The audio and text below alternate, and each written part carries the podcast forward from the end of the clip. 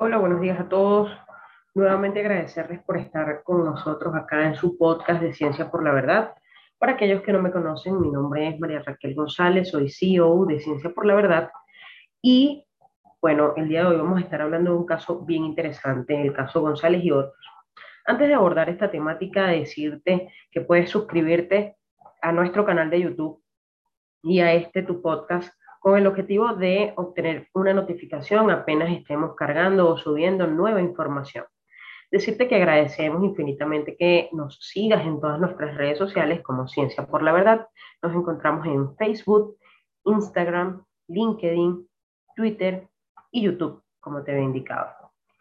Eh, también estamos en Spotify, Apple Podcasts y Google Podcasts. A todos, muchas gracias por estar acá con nosotros en esta nueva edición. El día de hoy vamos a estar hablando un poco del caso González y otros eh, versus Ecuador. Caso bien importante. Este es un caso anteriormente conocido eh, como caso Fibeca y caso Dolores. Este caso González y otros eh, fue renombrado a solicitud, pues bueno, ya lo vamos a ver, de esta famosa farmacia que se encuentra ubicada en Ecuador. Decirles que el caso González y otros es de reciente data, es del año 2003, no tiene sino ocho años, es un caso que causó conmoción, pero que viene a este tu podcast justo por un interés de quien suscribe y de quien te relata este caso, de hablar un poco de la cooperación internacional en materia de investigación criminal, criminalística y ciencias forenses, y como no, en derecho penal. Primero indicarte que el caso González y otros ocurre una mañana del 19 de noviembre del año 2003. Se informó sobre un asalto en progreso en una sucursal de la farmacia Fibeca, ubicada al norte de Guayaquil, que según la policía había producido un enfrentamiento entre policías y delincuentes, que resultó en la muerte de ocho delincuentes y detención de varias personas. Dentro de la escena del crimen se recolectaron varias evidencias, pistolas, ametralladoras e incluso granadas de mano. El operativo fue liderado por el mayor Eduardo González. Decirles que el caso González y otros es un caso donde se eh, sucedieron los siguientes hechos, ¿no? Inicialmente, y quiero puntuarlos, ¿no? El presunto robo de esta farmacia Fibeca en Guayaquil en este año 2003 la intervención de funcionarios policiales para frustrar dicho robo, terminaron siendo eh, desaparecidas del sitio cuatro personas, ocho personas resultaron muertas de múltiples disparos y la presunta eh, ocurrencia de un enfrentamiento entre policías y asaltantes. Decirles que eh, una vez conocido el asalto, Dolores Briones explicó que su marido, Guime Córdoba, abatido durante la balacera, era un mensajero de la sucursal de, la farmacia, mientras que Dolores Vélez acusó a la policía de la muerte de su marido Carlos Andrade, quien según la versión de su mujer había acudido a la farmacia a comprar pañales. El caso de Gómez eh, Johnny fue denunciado dos días después cuando el diario El Universo publicó una fotografía de quien, según la versión de su mujer, la señora Dolores Guerra, había sido detenido luego del asalto sin que se vuelva a saber de su paradero. También César Mata Valenzuela, Edwin Vivar Palma y Seidy Vélez fueron capturados. Sin embargo, solo esta última apareció en la fiscalía para rendir su versión de los hechos. Los demás fueron declarados posteriormente prófugos. Decirles que eh, notar el nombre de las personas que estuvieron acá y de eh, los familiares directos de las víctimas, al ser de nombre Dolores, en algún momento este caso recibió el nombre de Las Dolores. Eh, sin embargo, bueno, después se le conoció como caso Fibeca y ha sido renombrado ya vamos a hablar de ese nombramiento, ¿no? Decirles que este es un caso que llevó a un procedimiento administrativo de los 20 funcionarios policiales que eh, intervinieron en el proceso. Sin embargo, los mismos fueron declarados inocentes por falta de pruebas y el 3 de diciembre del año 2003 em, se inició un proceso que culminó el 27 de abril del año 2004 y se cerró el proceso penal a pedido del fiscal de nombre Carlos Pérez Asensio. Decirles que este caso tuvo una cooperación internacional em, de la Unidad Criminalística contra la Vulneración de los Derechos Fundamentales de la República Bolivariana de Venezuela, del Ministerio Público de Venezuela. Decirles que la Unidad Criminalística eh, se basó inicialmente en la revisión de imágenes digitalizadas y análisis de resultados de los dictámenes periciales de la Policía Judicial Ecuatoriana y posteriormente la práctica de diligencias técnicas, atendiendo siempre a los principios criminalísticos universales, al razonamiento lógico, al conocimiento científico y a las máximas de experiencia. Vamos a Vamos a hablar entonces de estos principios eh, universales criminalísticos, decirles que el objetivo, bueno, de este podcast es justamente ir profundizando en ciertas, ciertos aspectos. Dentro de estos principios vamos a mencionar, eh, de estos principios universales, los siete principios que caracterizan a la criminalística. El principio de uso, que es el principio clave para discernir el tipo de agente o instrumento utilizado en el hecho, el principio de producción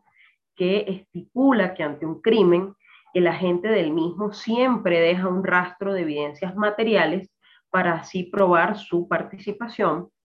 el principio de intercambio en el cual eh, en el lugar de los hechos se produce un intercambio de materiales entre la víctima, el victimario y el lugar de los hechos. El principio de correspondencia, en donde el cuerpo de la víctima pueden aparecer en el cuerpo de la víctima marcas o rastros impresos que delatan el agente empleado en el hecho. El principio de reconstrucción, que una vez que se haya recopilado todas las pruebas y evidencias de acuerdo a los anteriores principios, se iniciará la reconstrucción de los hechos paso a paso en el orden y forma en la que fueron producidos. El principio de probabilidad, tras el transcurso o tras la reconstrucción de los hechos, se procederá al cálculo de la probabilidad del resultado con un grado que puede ver variable de aproximación a la verdad, siendo de manera baja, media o nula. Y el principio de certeza, el séptimo principio, que nos indica que la investigación finaliza con la valoración cualitativa y cuantitativa de los indicios encontrados en el lugar de los hechos y su correspondencia con el acto criminal para determinar una certeza indiscutible. Entonces, bueno, te recuerdo los siete principios de la criminalística de los que hemos hablado acá. El principio de uso, el principio de producción, el principio de intercambio, el principio de correspondencia, el principio de reconstrucción, el principio de probabilidad y el principio de certeza.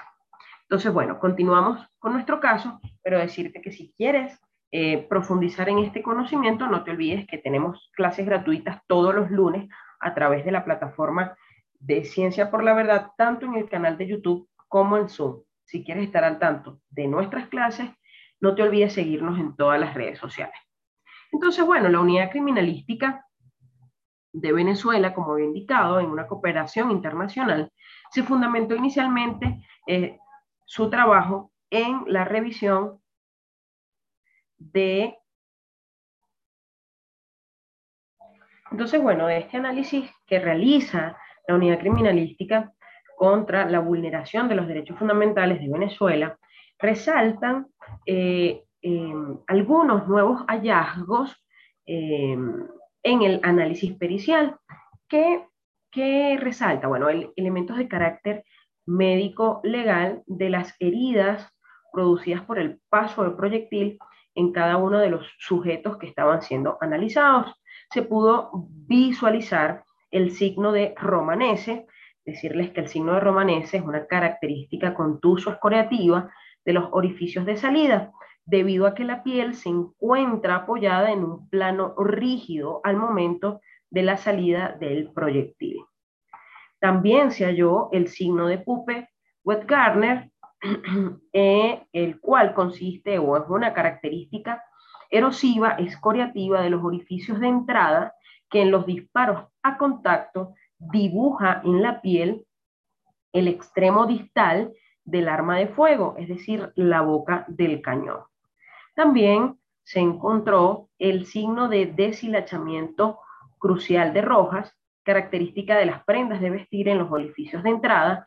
que en los disparos a contacto y a próximo contacto crea una morfología de estrella y ennegrecimiento producto de los gases y la combustión de la pólvora. Decirles, bueno, que hicieron un análisis pormenorizado de las ocho víctimas, solo decirles eh, básicamente lo que hallaron en cada una de las víctimas, se hallaron en la primera, eh,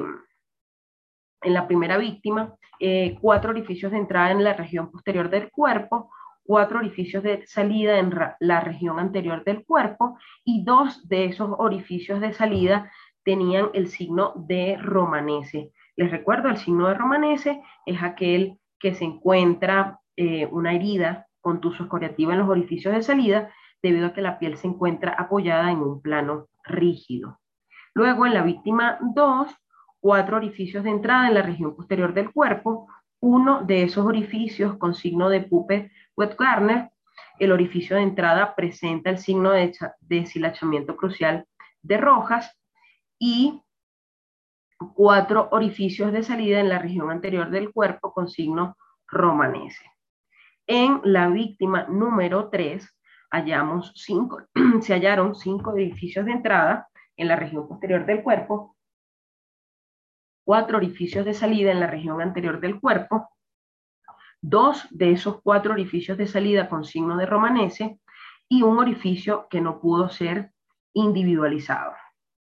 En la cuarta víctima seis orificios de entrada, cuatro en la región anterior y dos en la región posterior, dos orificios de salida en la región anterior del cuerpo con signo de romanese y un orificio que no pudo ser individualizado. Y em, seguimos, víctima 5, seis orificios de entrada, cuatro en la región posterior, dos en la región anterior, cinco orificios de salida en la región anterior del cuerpo, uno de esos orificios de salida con signo romanese en la región posterior del cuerpo y seis orificios que no pudieron ser individualizados. Se estableció también durante la investigación que la víctima número 5 era cliente de la farmacia. Luego, en la víctima número 6, que estamos hablando en este caso del mensajero de la farmacia, se, hallaron dos orificios de entrada en la región posterior del cuerpo, dos orificios de salida en la región anterior del cuerpo y uno de esos dos orificios de salida con signo de romanese. En la víctima número 7, tres orificios de entrada en la región posterior del cuerpo, dos orificios de salida en la región anterior del cuerpo y uno de esos orificios de salida con signo de romanese. Y por último, la víctima número 8, con seis orificios de entrada en la región posterior del cuerpo, cuatro orificios de salida en la región anterior del cuerpo y dos de esos orificios de salida con signo de romanese. Decirles que los e-, elementos de carácter técnico criminalístico que dijimos al principio, que también habían sido abordados eh, por la Unidad Criminalística contra la Vulneración de los Derechos Fundamentales, ellos validaron a través de fotografías, videos y todo lo que se encontraba dentro del expediente, eh, se realizaron algunas comparaciones se corroboraron las resultas de todas las comparaciones balísticas realizadas por los peritos de la Policía Judicial Ecuatoriana en el año 2003. El proyectil hallado adyacente a la víctima número 6, el mensajero de la farmacia, fue individualizado con el fusil HK que portaba el funcionario Douglas Yepes. El proyectil hallado a la víctima número 4 y el proyectil extraído a dicho cadáver en la autopsia médico-legal fueron disparados por una misma arma de fuego, determinándose que esta era el arma tipo revólver, incluyente en las características de la clase de arma que portaba el exfuncionario Eric Salinas. Dentro de las conclusiones que arroja eh, el informe que emana de la Unidad Criminalística contra la Vulneración de los Derechos Fundamentales respecto a este caso, recuerden, eh, hablando de asistencia penal internacional, hablando de cooperación internacional, se demostró eh, contradicción entre las versiones aportadas en la reconstrucción de hechos por los funcionarios actuales, actuantes y testigos, y los elementos criminalísticos y médico-legales evaluados en el caso. La resistencia a la autoridad plantea el reto de estar frente a frente a frente y no a espaldas, como notoriamente se evidencia en la ubicación de los orificios de entrada de las víctimas. La ausencia de conchas y proyectiles durante la inspección en el interior de la farmacia no es compatible con los efectos o producción final esperada para los elementos en estudio, situación que apunta hacia un escenario de modificación. Decirles pues que la asistencia eh, penal internacional que ofrece el Ministerio Público eh, de Venezuela a la Fiscalía General del Ecuador, al Ministerio Público del Ecuador, es con el objetivo de esclarecer evidentemente la verdad de los hechos. Decirles que este caso, eh, bueno, recibió, como les había dicho, los funcionarios habían recibido una declaratoria de inocencia por falta de pruebas.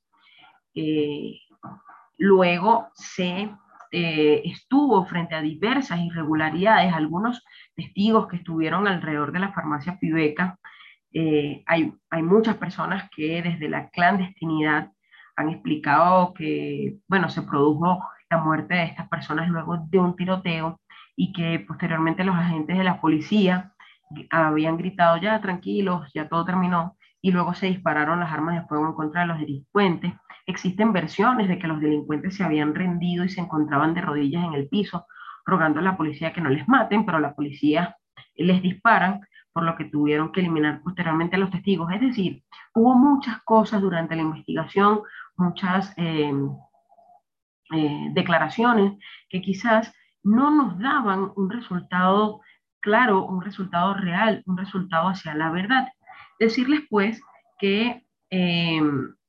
evidentemente ante los hallazgos de la unidad criminalística, pues evidentemente la investigación oficial no había sido realizada de la forma más idónea. Sin embargo, he de decirles que cronológicamente el 7 de septiembre del año 2010 se ordenó la apertura de la reapertura del caso, es decir, hablemos de que un caso del año 2003 estuvo siete años cesante, estuvo siete años cerrado. Se ordena la reapertura de las investigaciones del caso y bueno, en enero del año 2014, es decir, cuatro años después, en un operativo conjunto realizado por la Fiscalía General del Ecuador, la Policía Nacional, la Defensoría Pública y, como les había indicado, la Unidad Criminalística contra la Vulneración de los Derechos Fundamentales del Ministerio Público de Venezuela, entre los cuales se destacan expertos en inspección ocular y trayectoria balística contratados por el Estado ecuatoriano, se realizó una reconstrucción de los hechos suscitados en la mañana de ese 19 de septiembre del año, de ese 19 de noviembre del año 2003, en presencia, evidentemente, de los uniformados procesados, de las familiares de las víctimas, y de las autoridades de las fiscalías de Ecuador y Venezuela, el GOE y la Policía Judicial, con el fin de recabar información que permitiese esclarecer los hechos acontecidos, tratando así de remediar en algo las violaciones de los derechos humanos ocurridos anteriormente. He de decirles que este caso fue denunciado ante la Comisión Interamericana de los Derechos Humanos, eh, en donde se acusó al Estado ecuatoriano de ejecuciones extrajudiciales, hecho que fue negado por las autoridades ecuatorianas, asegurando que el mismo dotará de cumplimiento de los derechos humanos en su totalidad. Las mujeres de los desaparecidos, Dolores Briones, Dolores Guerra y Dolores Vélez, conocidas como el grupo de las Dolores, todos los años realizaron eh, conmemoraciones a este caso. Decirles que en el año 2014, como les había dicho, en este caso que fue llamado Los Dolores, caso González y otros, em, caso Fibeca, em, en el año 2014, el 11 de marzo del año 2014, la Fiscalía General del Estado informó que procedió a cambiar el nombre del caso Fibeca por el de las Dolores, Es decir, inicialmente se llamó caso Fibeca, luego caso Las Dolores y ahora, como lo presentamos acá, caso González y otros, que hace referencia al nombre común, este caso Las Dolores, hacía referencia al no, hace referencia al nombre común de las tres mujeres que denunciaron la desaparición y asesinato de sus esposos por parte de miembros policiales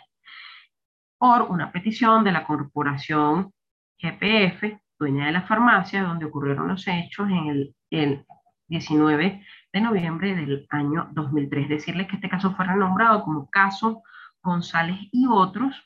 Em, em, y decirles también que este caso finaliza el 6 de noviembre del año 2014. Este caso terminó dando 16 años de petición a cinco procesados, dos años de prisión a cinco encubridores y un juez